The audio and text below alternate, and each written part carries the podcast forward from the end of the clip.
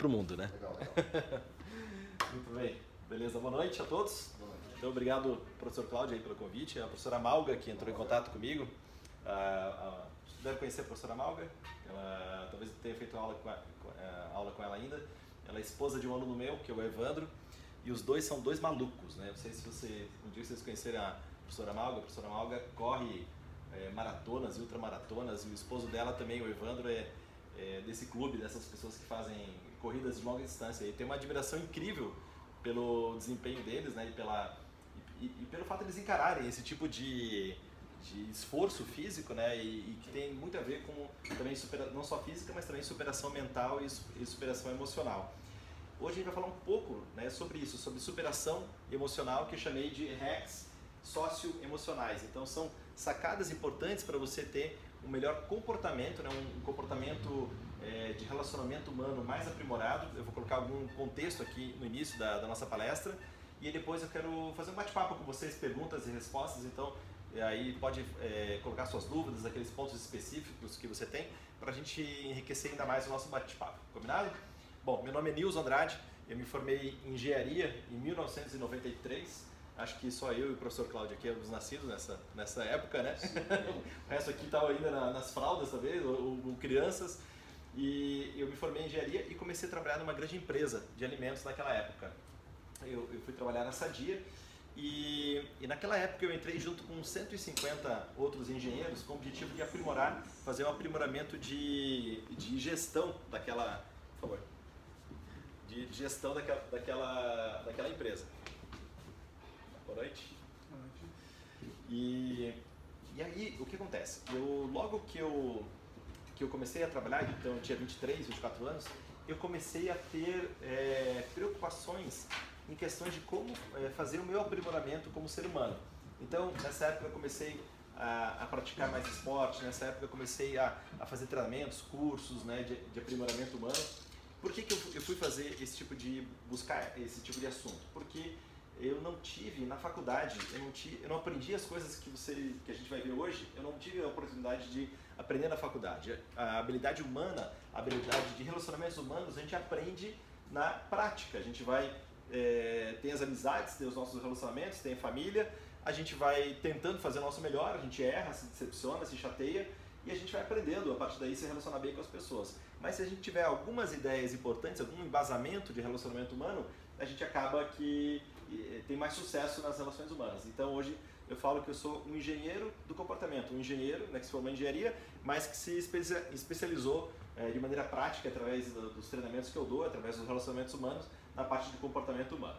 E eh, o, o primeiro, a primeira referência que eu coloco aqui para você é do, com relação aos cachorros. Né? Não sei se alguém aqui tem, tem cachorro, eu tenho, o Ringo tem seis anos. Cara, eles são muito feras em relacionamento humano, né? não só relacionamento entre os cachorros, mas eles, eles são um super exemplo de relaciona- de relacionamento. E por quê? Porque eles sempre estão de bom, bom humor. Você já viu, claro, o cachorro, às vezes o seu, o seu pet ali vai ficar chateado, ele vai ficar triste com alguma situação, mas ele sempre está de bom humor. né? Ele sempre, quando ele te encontra, ele vai abanar o rabo, ele sempre está sorrindo para você. Tem até uma piada que fala: pegue o seu cachorro e seu melhor amigo, coloque no porta-mala de um, no porta-malas de um carro, deixe os dois em uma hora lá dentro, abra depois dessa uma hora e verifique quem que vai ser o seu, seu amigo verdadeiro, né? Quem que vai, quem que vai te perdoar, né? né? Obviamente seu cachorro, né? Seu amigo vai ficar bravo com você, depois pode ser que volte a amizade ou não, mas o seu cachorro sempre vai estar feliz em te, em te encontrar. Isso não é justificativa, justificativa para fazer coisas erradas com o seu cachorro e nem com seus amigos, tá bom? Isso é só um- uma brincadeira. E eu gosto sempre de começar os meus treinamentos e as minhas palestras com uma, uma frase do, do Saramago que fala o seguinte: Eu aprendi a não tentar convencer ninguém. O trabalho de convencer é uma falta de respeito, é uma tentativa de colonizar o outro. Então, tudo que eu vou falar aqui, eu quero que você entenda, filtre, assimile, eh, verifique aquilo que é legal para você e aí depois você aplica aquilo na sua vida se, se fizer sentido ou não. Mas a minha tentativa não é de convencer nem de colonizar você, mas é de dar algumas informações e aí você faz os seus filtros e, e trabalha a partir daí com esse, com esse conteúdo. Be- Beleza? Bom, é, relações humanas, elas são como vinagre e como mel. Ou nas relações humanas a gente está colocando vinagre, está deixando a coisa azeda, ou a gente está colocando mel e está deixando a coisa doce e gostosa. É, o que, que eu quero dizer com isso? Sempre a gente tem a oportunidade de fazer com que as relações, as relações humanas, é, as nossas relações sociais e emocionais sejam melhores do que são. E para isso a gente precisa colocar mel. E como que você coloca mel? Você abastece aquela, aquela relação com incentivo, né? com habilidade de ouvir, com é, essas coisas todas que a gente sabe que fazem as relações humanas evoluírem e crescerem. Quando a gente critica, quando a gente fica chateado, magoado, ou quando a gente eh, chateia, magoa outra pessoa, a gente está colocando vinagre. E o grande desafio da vida é aprender a colocar o mínimo possível de vinagre nas relações humanas e o máximo possível de, de mel. Quanto mais mel você colocar nas relações humanas, maior, melhor, você, maior vai ser a qualidade e melhor vão ser essas relações que, que, que vocês estão estabelecendo ao longo da vida. O maior estudo feito sobre felicidade no mundo é, foi um estudo de Harvard que terminou em 2014, 2015 e, e o, a conclusão né, desse estudo foi publicada num livro chamado, chamada, é, chamado O Jeito Harvard de Ser Feliz. E imagine, um estudo de 75 anos, é, estudando pessoas. Os pesquisadores que começaram a pesquisa foram morrendo ao longo da trajetória da, da pesquisa. Os próprios, é, os próprios pesquisados também morreram, alguns, outros foram entrando. Então, pesquisadores entraram, pessoas entraram, pesquisadores morri, é, morreram, pessoas morreram e eles foram estudando quais eram os fatores que levavam as pessoas a terem uma vida de felicidade, uma vida de sensação de felicidade lá em estágios mais avançados da, da existência. Eles analisaram classe é, social, formação, saúde, é, localidade, ou seja, é, se tinham dinheiro no banco ou não tinham, eles analisaram todos os fatores possíveis que muitas vezes gente julga que traz a felicidade às pessoas. E a conclusão essencial, a, a, conclusão final ali desse estudo foi as pessoas que tinham a sensação de felicidade ao final da vida eram pessoas que estavam é, alimentando boas relações humanas, eram pessoas que estavam cuidando de si e cuidando dos outros à sua volta, eram pessoas que estavam colocando, aqui na minha na minha interpretação, estavam colocando mel eh, na, nas relações. E então não, não dependia se a pessoa tinha saúde, se não tinha saúde, se tinha dinheiro, se não tinha dinheiro, mas era tudo uma questão de percepção, de alimentação dos relacionamentos que estavam à sua volta. Faz sentido isso? Muitas vezes a gente acha que o sucesso está ligado né, ao dinheiro, está ligado à saúde, a, a, a, alguma diferença cultural, alguma coisa desse sentido, né, alguma oportunidade cultural né, ou acesso à cultura. Mas não é só isso. Né? Isso, claro, é importante, mas a, a essência da felicidade está na habilidade de se relacionar bem com as outras pessoas. E é isso que a gente vai aprofundar mais durante aqui a nossa, nossa palestra. É, um dos caras é, que é, levou maior pessoas no funeral dele foi o Mandela. Mandela, eu não lembro o ano que ele morreu, mas já faz muito tempo, mas ele teve o que foi considerado o maior funeral do mundo. Isso foi de graça? é, as pessoas foram no, no, funeral do Mandela porque por algum motivo assim é, mundano? Não, o, as pessoas foram no funeral do Mandela porque as pessoas gostavam do Mandela e o Mandela ele tinha habilidade de entender a outra pessoa, de ouvir a outra pessoa. Se vocês assistirem um filme que fala sobre time, os dois times de, de rugby é, da, da África do Sul, é, o, o, rugby, é, não, não dois times, mas a seleção africana de, de, de, de, rugby, rugby na África do Sul é um time, é, é um esporte de brancos, num país essencialmente negro. E o Mandela, ele tinha como objetivo fazer essa, essa união, acabar com o apartheid, que era uma, uma das coisas mais, é, politicamente, mais difíceis né, que aconteceu no mundo, não só, no, não só na África do Sul e também no mundo. E o Mandela ele fez, né, é, através representado por esse filme, ele fez essa união entre os brancos e os negros através do esporte. Foi uma das ações que ele fez. E todas as pessoas gostavam do Mandela. É claro que ele tinha seus defeitos, ele tinha seus problemas. Mandela ficou 27 anos preso. E no início da, da vida dele, Mandela na realidade era um brigão, era um, era um cara turrão, ele brigava com as pessoas, inclusive de agressão física. E ele foi se transformando ao longo da vida numa pessoa afável, numa pessoa que cuidava das, das outras pessoas, uma pessoa que alimentava as boas relações. E o resultado foi é, que no final da vida dele, ele teve, é, as pessoas iam, foram no, no, no, no, funeral dele porque ele era considerado uma pessoa realmente que, que é muito querida por todos, né? Por todos aqueles que, que tiveram impacto positivo na vida dele, ele virou uma pessoa que, que teve projeção mundial, todo mundo conhece é, ou conheceu o Mandela, ou pelo menos alguma, alguma ideia dele. Então, o objetivo nesse exemplo do Mandela é, cara, que sejamos essas pessoas que a gente consiga levar muita gente no nosso, no nosso funeral. Né? Então, é, é, esse é o objetivo de vida que eu tenho, né? é, é ter tantas boas relações, estabelecer tão, tantas boas relações, tão, tão boas conexões, que as pessoas, nossa, um dia, ó, o Nils Andrade morreu, puxa, vou lá no funeral dele porque eu gostava do cara. De repente não conheceu pessoalmente, mas teve um contato positivo com ele, né, de alguma, através das redes sociais, né, alguma, de alguma forma. Puxa, é uma pessoa querida, uma pessoa que me ensinou alguma coisa, vou comparecer lá ao final no funeral dele. Então estão convidados, né? Como eu sou um dos mais velhos aqui, talvez isso aconteça, né? Então vocês estão, é, anotem no Instagram, vocês vão ficar sabendo de alguma coisa quando acontecer, tá? Galera, é, comportamento humano cerca de 2 a 4% das nossas escolhas diárias é, elas, são, é, é, elas são conscientes. Cerca de 96 a 98% das escolhas são automáticas. Ou seja, tudo que a gente faz no dia a dia, ou grande parte do que a gente faz no dia a dia, é automático. Né? Tem os nossos condicionamentos, nossos comportamentos, as nossas experiências. Isso constrói uma série de redes neurais no nosso comportamento e a gente repete aquilo. Então, as expressões faciais que a gente tem, o tom de voz, as roupas que a gente usa, como a gente se alimenta, como a gente se relaciona com as pessoas, tudo isso é, tem um grande grau de é, automatismo.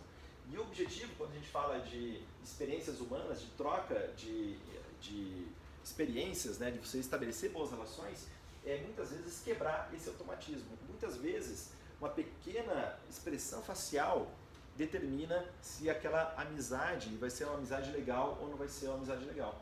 Né? Porque às vezes você está com uma intenção positiva, mas só que a sua expressão facial é uma expressão de deboche ou de, é, de, de medo ou de desprezo e aquilo comunica para outra pessoa, aquela outra pessoa entra em resistência com uma mensagem sua.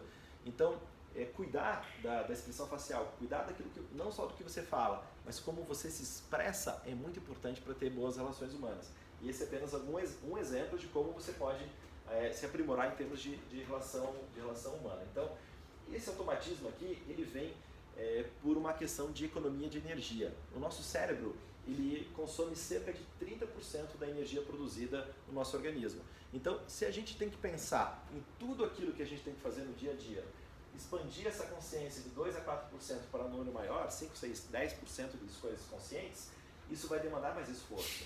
É, os alunos que eu treino, eles, eles falam, nossa, eu estou mais cansado, nos primeiros dias ficam mais cansados, por quê? Porque eles estão expandindo as escolhas conscientes, eles estão quebrando os automatismos que é, devido ao nosso, é, nosso cérebro ter necessidade de economizar energia devido a esse alto consumo de energia que o cérebro tem.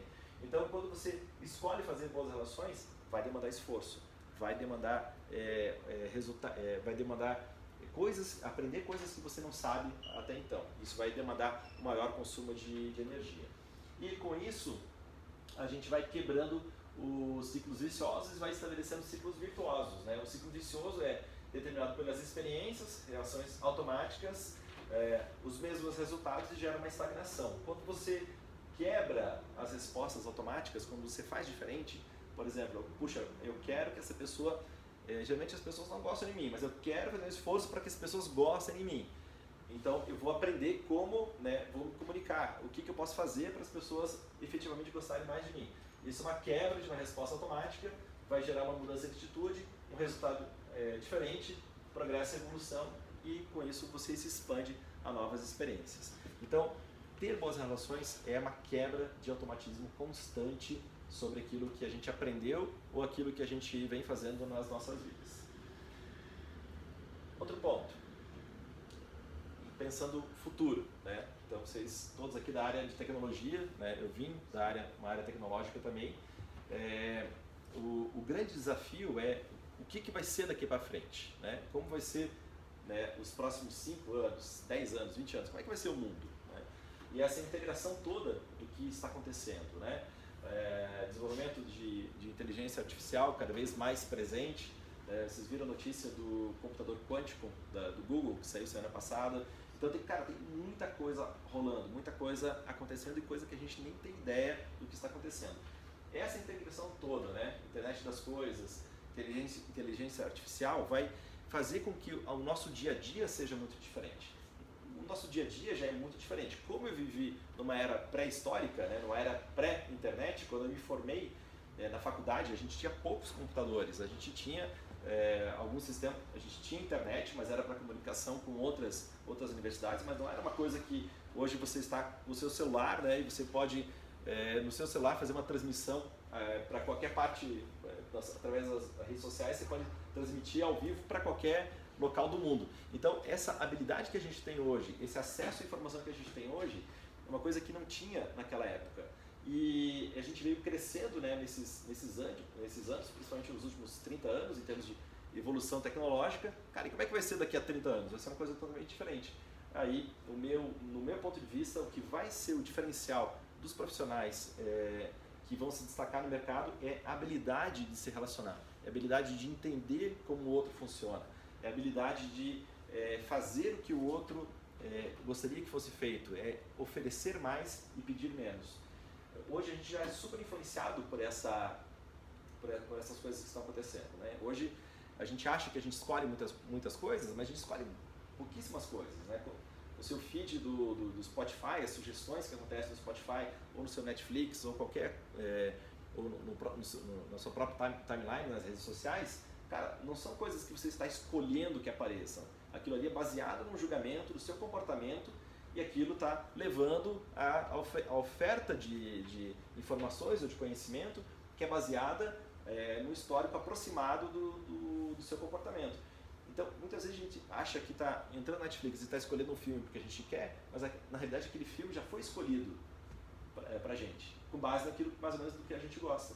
Então, essa habilidade, esse autoconhecimento, essa habilidade de você aprender a escolher por si mesmo, no mundo em que as coisas estão sendo escolhidas por você, é fundamental para a gente ter um crescimento, para ter uma evolução. Então, na minha opinião, a habilidade de relações humanas é um grande diferencial competitivo que qualquer profissional, qualquer área deve ter nos próximos anos, a partir de agora. E quando a gente fala de relacionamento humano e conhecimento técnico e habilidade humana, a gente pode separar aqui duas, dois, duas colunas importantes, que são os hard skills e soft skills. Hard skills são as habilidades técnicas, né? Então, são as habilidades que podem ser ensinadas e são facilmente quantificadas. É, habilidade de planejamento, solução de problemas, é, habilidade de fazer um orçamento, programação, é, é, gerenciamento de risco, né, gerenciamento de tempo, tudo isso faz parte dos chamados hard skills. Isso aqui, você dá um Google você aprende a fazer isso. Você entra no YouTube, você aprende a fazer isso. Você está na faculdade, você está aprendendo muito do hard skills. Agora, soft skills é a grande habilidade humana, é a habilidade de bons relacionamentos. Então, é também chamado como habilidades de pessoas ou é, habilidades interpessoais. Está ligado à habilidade de comunicação, você poder se comunicar, né? você poder apresentar um trabalho, apresentar um projeto, apresentar uma ideia, isso está ligado a essa habilidade de comunicação. Liderança, né? você liderar a si mesmo, liderar as outras pessoas. Resolução de conflitos, é, negociação, empatia e adaptabilidade. Então, essas, essas habilidades aqui se, na minha, na minha opinião, se vocês se dedicarem a aprenderem essas habilidades, porque essas aqui vocês já estão tendo, né, vocês já estão aprendendo, se vocês aprenderem essas habilidades aqui, esse é um grande diferencial competitivo. Né? Então, esses pontos aqui, você vai desenvolvendo checks, vai lendo livros, vai fazendo cursos, palestras, treinamentos, né? aprendendo pelo exemplo, você vai ter um grande sucesso na sua vida. Esse é um grande diferencial competitivo que você pode aplicar na sua vida, no meu ponto de vista. Agora, conflitos bem conduzidos são ótimos, né? Então não é para gente, não é pra gente pensar, ah, mas eu, Nilson, eu, eu, eu nunca é, posso ter conflito na minha vida, ou nunca devo ter conflito na minha vida. Não é isso. Conflitos a gente vai ter. Um conflito é diferente de uma briga. Né? Briga é quando uh, os ânimos se exaltam, aí as pessoas falam o que não deve falar, ou pensam o que não deve pensar, e aí gera ali uh, aquelas, aquelas chateações nos relacionamentos e acabam gerando aquelas muitas vezes, ah, muitas vezes acabam gerando até rupturas de relacionamentos. Então, não é isso que a gente quer. O conflito é, sempre vai acontecer. Onde tem seres humanos vai ter conflito, porque nós temos 7,7 bilhões no, de pessoas no mundo, nós temos 7,7 bilhões de pessoas que pensam diferente. Né? É só você olhar o universo da sua casa. né, sua família ou do seu relacionamento afetivo, afetivo seus amigos. Tem uma certa unicidade de pensamento, tem ideias que convergem, mas tem opiniões muito diferentes sobre diferentes assuntos. Então é só você pegar né, esse universo pequeno e olhar como né, pessoas que são próximas, que vêm do mesmo seio familiar ou que têm ali os mesmos valores de amizade e acabam pensando de maneira diferente. Então isso faz, faz parte, né, o conflito faz parte, é, é ele não deve, ser, não deve evoluir por uma, por uma briga. E as tensões entre as relações humanas elas são muito importantes, é, porque é a partir dessas tensões que a gente gera crescimento. Alguém aqui toca violão ou algum instrumento de corda? Beleza. Como é que é, é quando você vai tocar? a corda tem que ter uma tensão exata. Né? Você não pode apertar demais a corda, senão vai tocar e vai estourar. Não pode, a corda não pode estar frouxa, senão vai, não vai sair som né? É, na afinação correta. Então, as relações humanas elas têm uma tensão exata. Não pode ser apertado demais, não pode ser frouxo demais. Apertar demais gera briga, né? gera enfrentamento frouxo demais, fica aquela coisa, ah, beleza, não sei o que, não acontece nada. Né? Não acontece nada, não tem nenhuma faísca de crescimento. Então, essa consciência de que os conflitos são bons, mas não devem evoluir para briga, é muito, é muito importante. E quando a gente fala de comportamento humano, essa aqui é uma parte que eu trabalho bastante no, no treinamento que eu, que eu ministro, né, que eu ensino na, na, no nosso centro de treinamento, que é uma ligação direta entre resultados e a fisiologia. Quando a gente fala em resultado, a meta que você quer alcançar, a gente fala no comportamento. comportamento é, é aquilo que você vai fazer para alcançar um resultado desejado. Então, você quer aprovação aqui nas suas matérias e depois se formar e alcançar ali o resultado na sua, na sua faculdade, ou depois na sua carreira, ou no trabalho que você tem. Existe um comportamento obviamente, que você vai estudar e vai aplicar para alcançar aquele resultado. Isso aqui é a parte externa, aquela parte que é visível no comportamento de qualquer, qualquer pessoa. Só que tem uma parte interna que é tão mais importante quanto aquilo que acontece externamente. A parte interna está ligada aos seus pensamentos. Os pensamentos influenciam o comportamento, né? então os pensamentos que você está tendo a cada momento, a cada instante. Esse comportamento ele é ele é influenciado pelo sentimento, né? O, o sentimento é a atenção é, a, aos estados emocionais que você está tendo naquele momento, é a sensação que você está tendo naquele determinado momento os sentimentos e os pensamentos eles ficam se retroalimentando. Se você está pensando de maneira positiva, você vai ter um, um, uma sensação positiva. Se você está com uma sensação negativa, o seu sentimento vai ser negativo, não vai ser tão produtivo. Esses dois aqui ficam se retroalimentando. Só que eles são influenciados pelas emoções. As emoções, é, é, a emoção é o estado emocional efetivo que você está. E o estado emocional efetivo que você está, ele é influenciado pela fisiologia. A fisiologia é, é o que? São todos os sinais fisiológicos que seu organismo está mandando para o seu cérebro. Né? Nós temos todos os nossos órgãos do, do abdômen, coração, pulmões, né? circulação, tudo isso está conectado, manda uma série de comunicações pelo nervo vago, que vai pela coluna vertebral, e isso comunica com o nosso cérebro. E essas informações que chegam nosso, nosso cérebro determinam a emoção que a gente está sentindo, o sentimento e o pensamento. É, não sei se você já percebeu, mas comigo acontece isso. Se eu tomo café, eu fico irritadíssimo. Eu fico irritado. Não sei se alguém já percebeu isso. É, se toma café e fica meio, meio doidão ali, meio aloprado, pum, fica irritado. Comigo é o café. Eu tenho que tomar. Eu adoro tomar café, mas eu tenho que tomar muito pouco café ou quase nada café. Se eu não, se eu não tomar nada de café, puta, me sinto. É, quase nunca fico irritado. Agora, se eu tomo um pouco de café, aquilo me irrita de alguma maneira, eu devo ter alguma intolerância. Então, é um exemplo de como isso influencia a sua fisiologia. E pode ser, a sua fisiologia pode ser influenciada não só pelo café, mas pelo açúcar, pela carne, pelo glúten, pelo álcool, o que for. É, tem coisas que você está ingerindo que influenciam as suas emoções, estão mandando sinal fisiológico lá para o seu cérebro, está mudando o seu sentimento e o seu pensamento.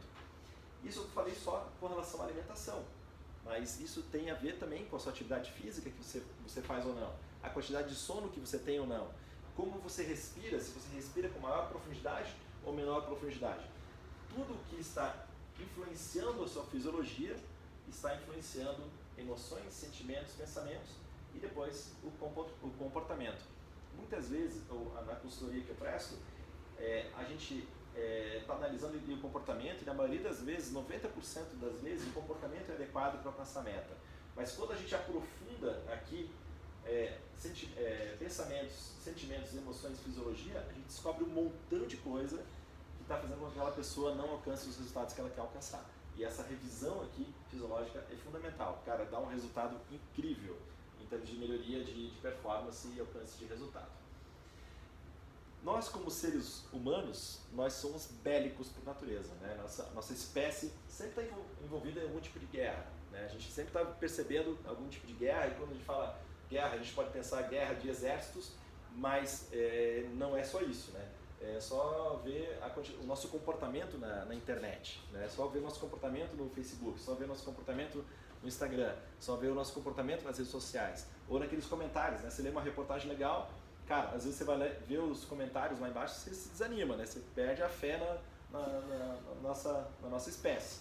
Nós somos médicos por natureza, né? Nós temos essa, esse defeito congênito de, de formação por algum motivo e espero que nosso estágio nossa evolução como espécie, um dia a gente consiga acabar com, esse, é, com essa sensação.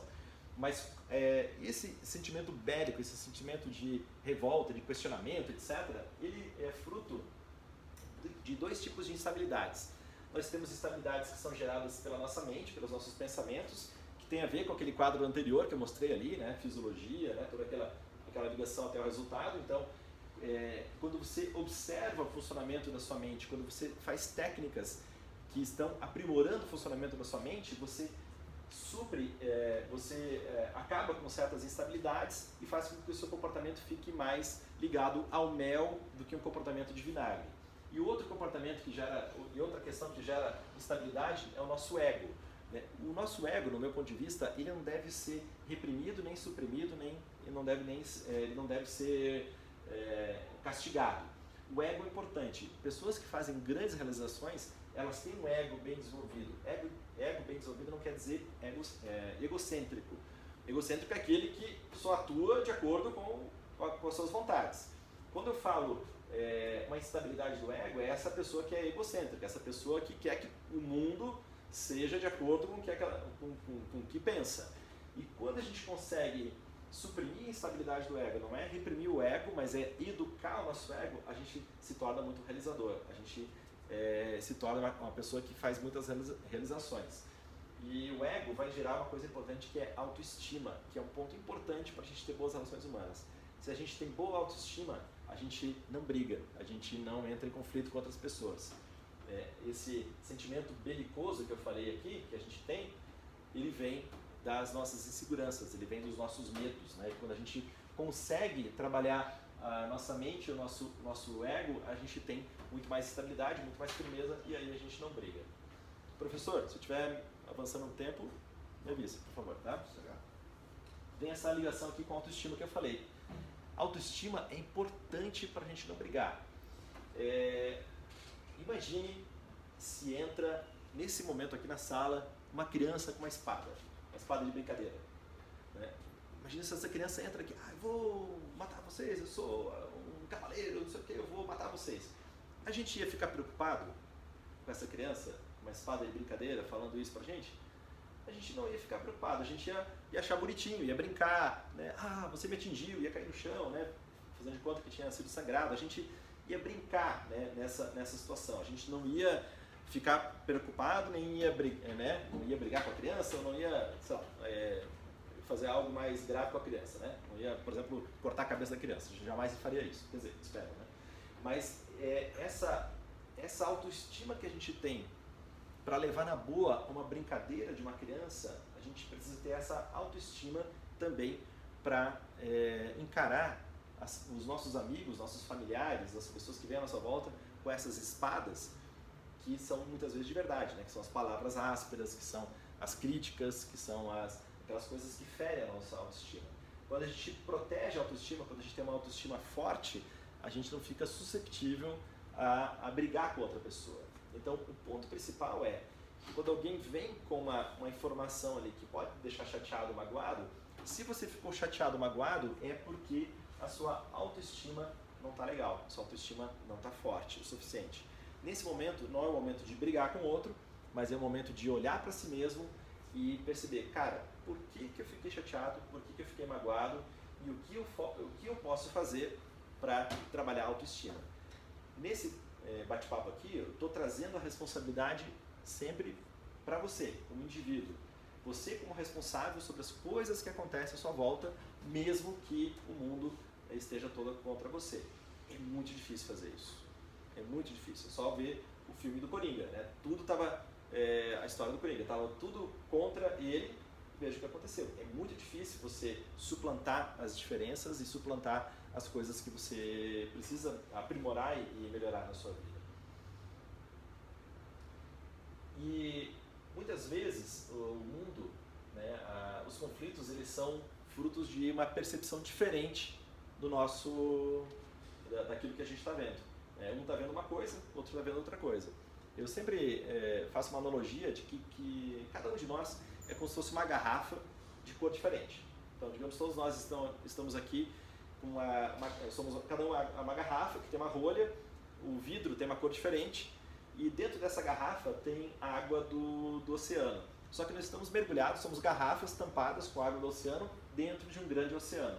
Só que cada um está olhando aquele oceano de uma cor diferente, porque a cor do vidro é diferente, as nossas percepções são diferentes.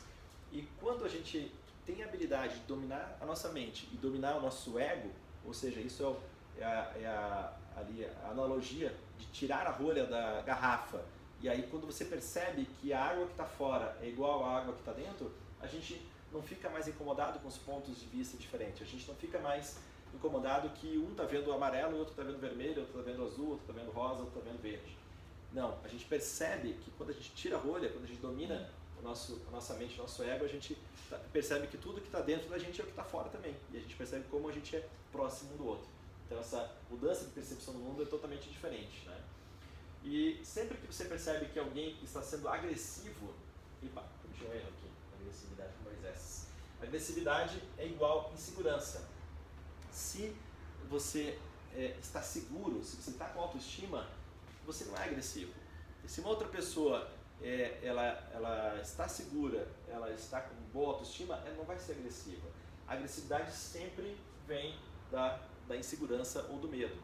Então, para quem tem cachorro ali na turma, sabe, né? Que se você é, provocar o cachorro, se ele ficar com medo, ele vai mostrar os dentes, ele vai ficar bravo. Mas se ele, se você deixar ele tranquilo, ele vai ser sempre tranquilinho, sempre né, de boa, sempre, sempre sorridente. E isso mesmo com cachorros conhecidos ou desconhecidos. Nós, temos assim, nós somos assim também. Nós somos agressivos quando, quando, estamos, quando, quando estamos com medo, né? quando estamos inseguros, e nós somos afáveis quando a gente não é, não não não está sofrendo medo. E a grande sacada para você ter boas relações é você não ser uma pessoa que está gerando medo na, na, na, outra pessoa. Se você está gerando medo e insegurança na outra pessoa, a outra pessoa não vai ser agressiva. Então, se você tem essa habilidade, por isso que eu falei antes do início, né? Até a expressão facial determina se outra pessoa vai ser agressiva ou não com você. É, se você não está gerando essa agressividade, é, essa insegurança, esse medo, a outra pessoa vai ser super tranquila, vai ser super de boa com você. Faz sentido isso? Bom, vamos algumas ideias de que eu vou compartilhar com vocês agora três ideias de como resolver conflitos, tá? É importante aí para você é, trabalhar essa resolução de conflitos. Um dos, uma das principais é, formas de você resol resolver qualquer conflito é a empatia. Empatia é a habilidade de colocar-se no lugar de. Então, eu estou aqui conversando com alguém, essa pessoa está colocando ponto de vista, essa pessoa ficou chateada com o que eu falei, essa pessoa é, tá ficando irritada, essa pessoa vai ficar agressiva comigo. Puxa, o que, que eu posso fazer né, para entender essa pessoa? Né? Eu posso falar com essa pessoa, puxa, é, peraí, pelo que eu entendi, você está se sentindo assim, assim, assado, você está com essa, essa questão, você ficou chateado comigo por isso, né? Então, isso é um início de uma forma de trabalhar a empatia. A empatia é colocar-se no lugar de, é pensar com a cabeça do outro, é ver a, o mundo com a ótica daquela pessoa. Quando a gente faz isso, a gente inibe os conflitos. E o uso da empatia é a principal forma para a gente evitar a agressividade. Quando a gente usa a empatia, o outro não vê a gente como um inimigo, não vê a gente como uma ameaça. Se o outro não vê a gente como uma ameaça, a gente tem uma, tem uma vida tranquila, tem uma vida né, que a gente consegue estabelecer boas relações e a gente consegue ter bastante gente no nosso, nosso funeral. Segunda ideia para você resolver conflitos. Eu falei que são três, mas vão ser quatro. É, canalizar ao invés de reprimir os sentimentos. É, quando você está com uma sensação é, ruim, quando você está com uma sensação de raiva, que você quer brigar com aquela pessoa, que você vai gerar um conflito, que você vai gerar um desentendimento, nesse momento é importante não reprimir o sentimento. O que é reprimir o sentimento? Digamos que você ah, você está tá querendo morder aquela pessoa, está querendo ter uma atitude ali agressiva com aquela pessoa, mas você, você, ao invés de tomar isso, você começa a pensar, cara, por que, que aquela pessoa ficou com, aquela, com, aquele, com aquele sentimento? Por que, que gerou isso? Qual foi a situação?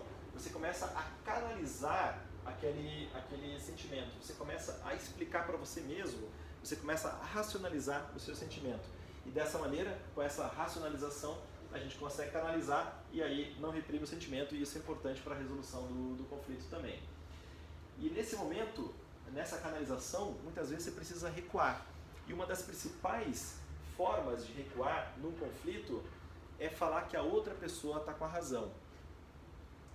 Você já experimentou fazer isso? Está numa discussão, está ali problema, e aí você para para pensar, cara, por que a gente está brigando com esse negócio aqui? Cara, ela tem razão sobre essa situação eu tenho razão também, mas a outra pessoa tem, tem razão também. Então, fale que a outra pessoa tem razão. Cara, desculpa, você tem razão.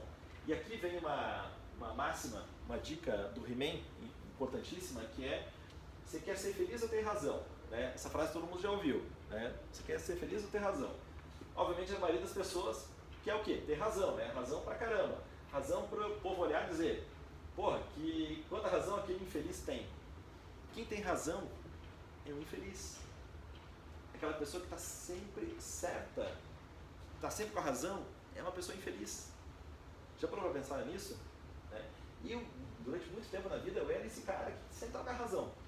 Cara, porra, que infeliz que eu era. Que infeliz que eu era. Né, sempre estava brigando para mim. Não, eu estou explicando aqui, é do meu jeito, não sei o que, tem que ser desse jeito. E, puxa, daí a pessoa fala, não, mas de repente, não, não, não é assim.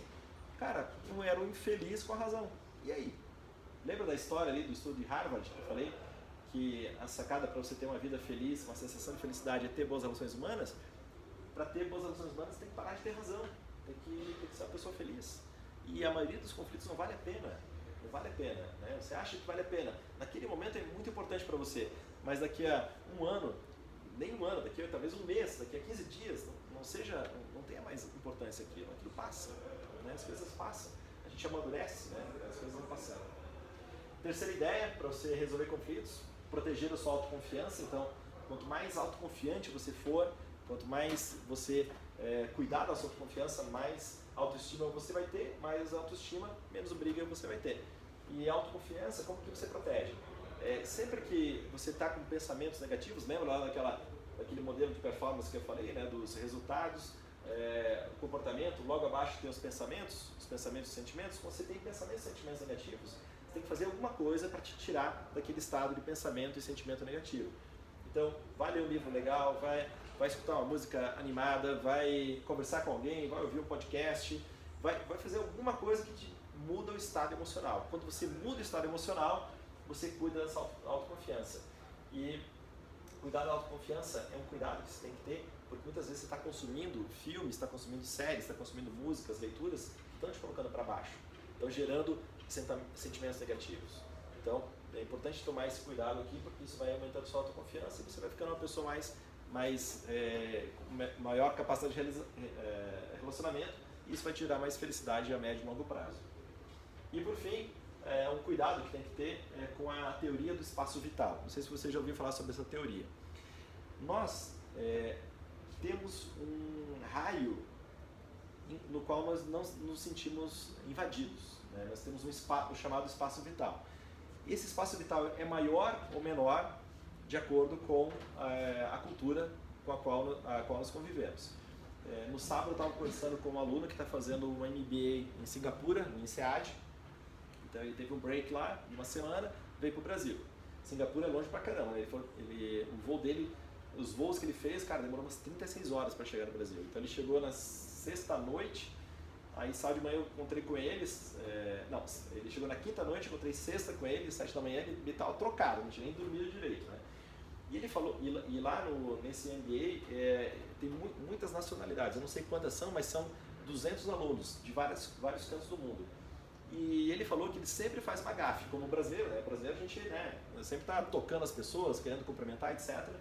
E ele falou que tem lá uma, os, asiáticos, eles não gostam que encostem nos caras, né? eles não, não gostam de ser tocados.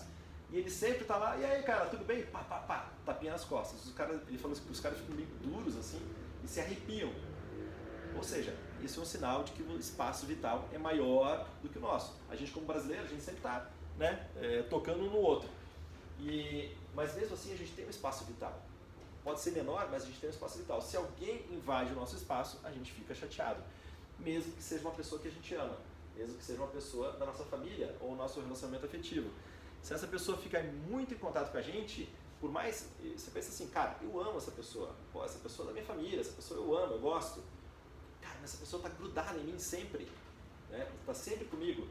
Isso chateia. Isso gera uma, um comportamento animal né, de reação. E a gente quer se afastar. E aí a gente fica irritado, fala coisa que não deve, né, xinga, aquelas coisas todas que a gente, que a gente conhece.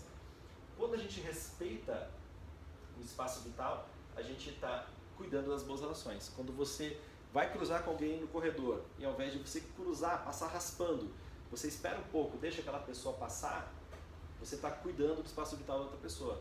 É, quando você é, tá no tem alguém no banheiro, né? Quando às vezes tem muita intimidade, né? Principalmente nos casais, né? Um está no banheiro, o outro está ah, entra no banheiro. Se você respeita o banheiro do outro, o tempo do outro, o banho do outro, escovar os dentes do outro, ou o número 2 do outro, tudo isso faz com que você é, é, cuide mais desse, desse, espaço vital e você não cria essas separações, é, essas necessidades de separações que são muitas vezes, se você cuidasse disso aqui, ia dar muito mais resultado. Então, se você mantém esse espaço, isso vai ajudar bastante nas relações humanas.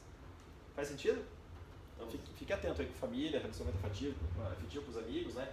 Procure não ficar invadindo, né? É, dando faísca no espaço vital a todo momento dessas pessoas que são mais íntimas.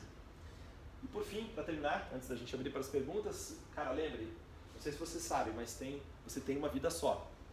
E quanto melhor você viver essa vida, melhor vai, vai ser a sua sensação de existência, né? Durante essa, esse espaço que a gente tem entre a primeira inspiração e a última inspiração, né? Você nasce, respira, respira, respira, respira, faz coisas e um dia você vai soltar o ar e vai ser a última vez que você soltou o ar. Então, é, essa noção de ter uma, uma vida só é muito importante. Traga as coisas, é, relativize as coisas, né? não, não leve as coisas tão a ferro e fogo, com a razão, com, com a querer, querendo ter a razão que eu falei antes. Né? Procure levar uma vida mais leve, que isso vai te fazer é, muito, mais, muito mais feliz também. Beleza, galera? Bom, vamos abrir para algumas perguntas.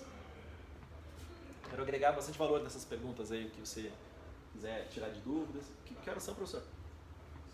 São 5 para 7. 5 para 7. Então a gente tem tempo para duas perguntas. Na verdade, eu acho que não é nenhuma pergunta. Assim. É. Acho que é mais uma colocação mesmo, né? Uh -huh. Mais um ponto de vista.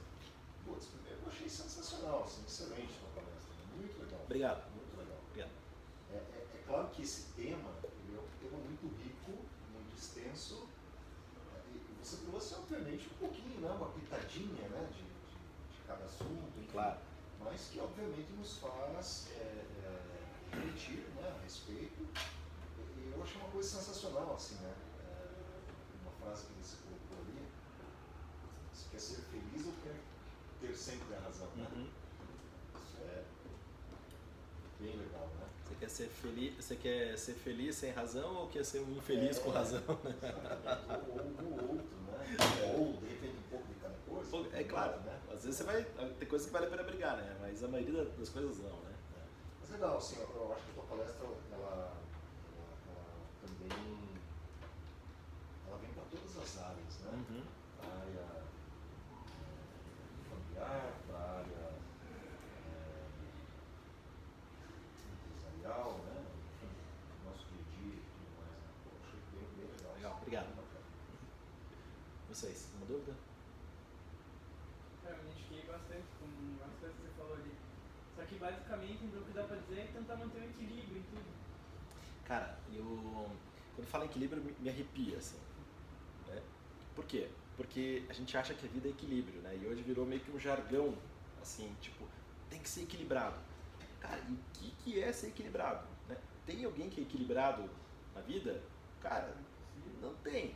Não tem, porque é como andar de bicicleta. Você acha que você está equilibrado. Você acha que está equilibrado. Mas se você se descuida, qualquer coisa, pô, você cai no chão. Né? O equilíbrio é movimento. Né? Então, se você pudesse pintar, é, colocar tinta nas rodas da, da, bicicleta, cara, é quase impossível você fazer uma linha reta. Né? Você se esforça, se esforça, se esforça, mas daqui a pouco tem algum tipo de desvio. Né?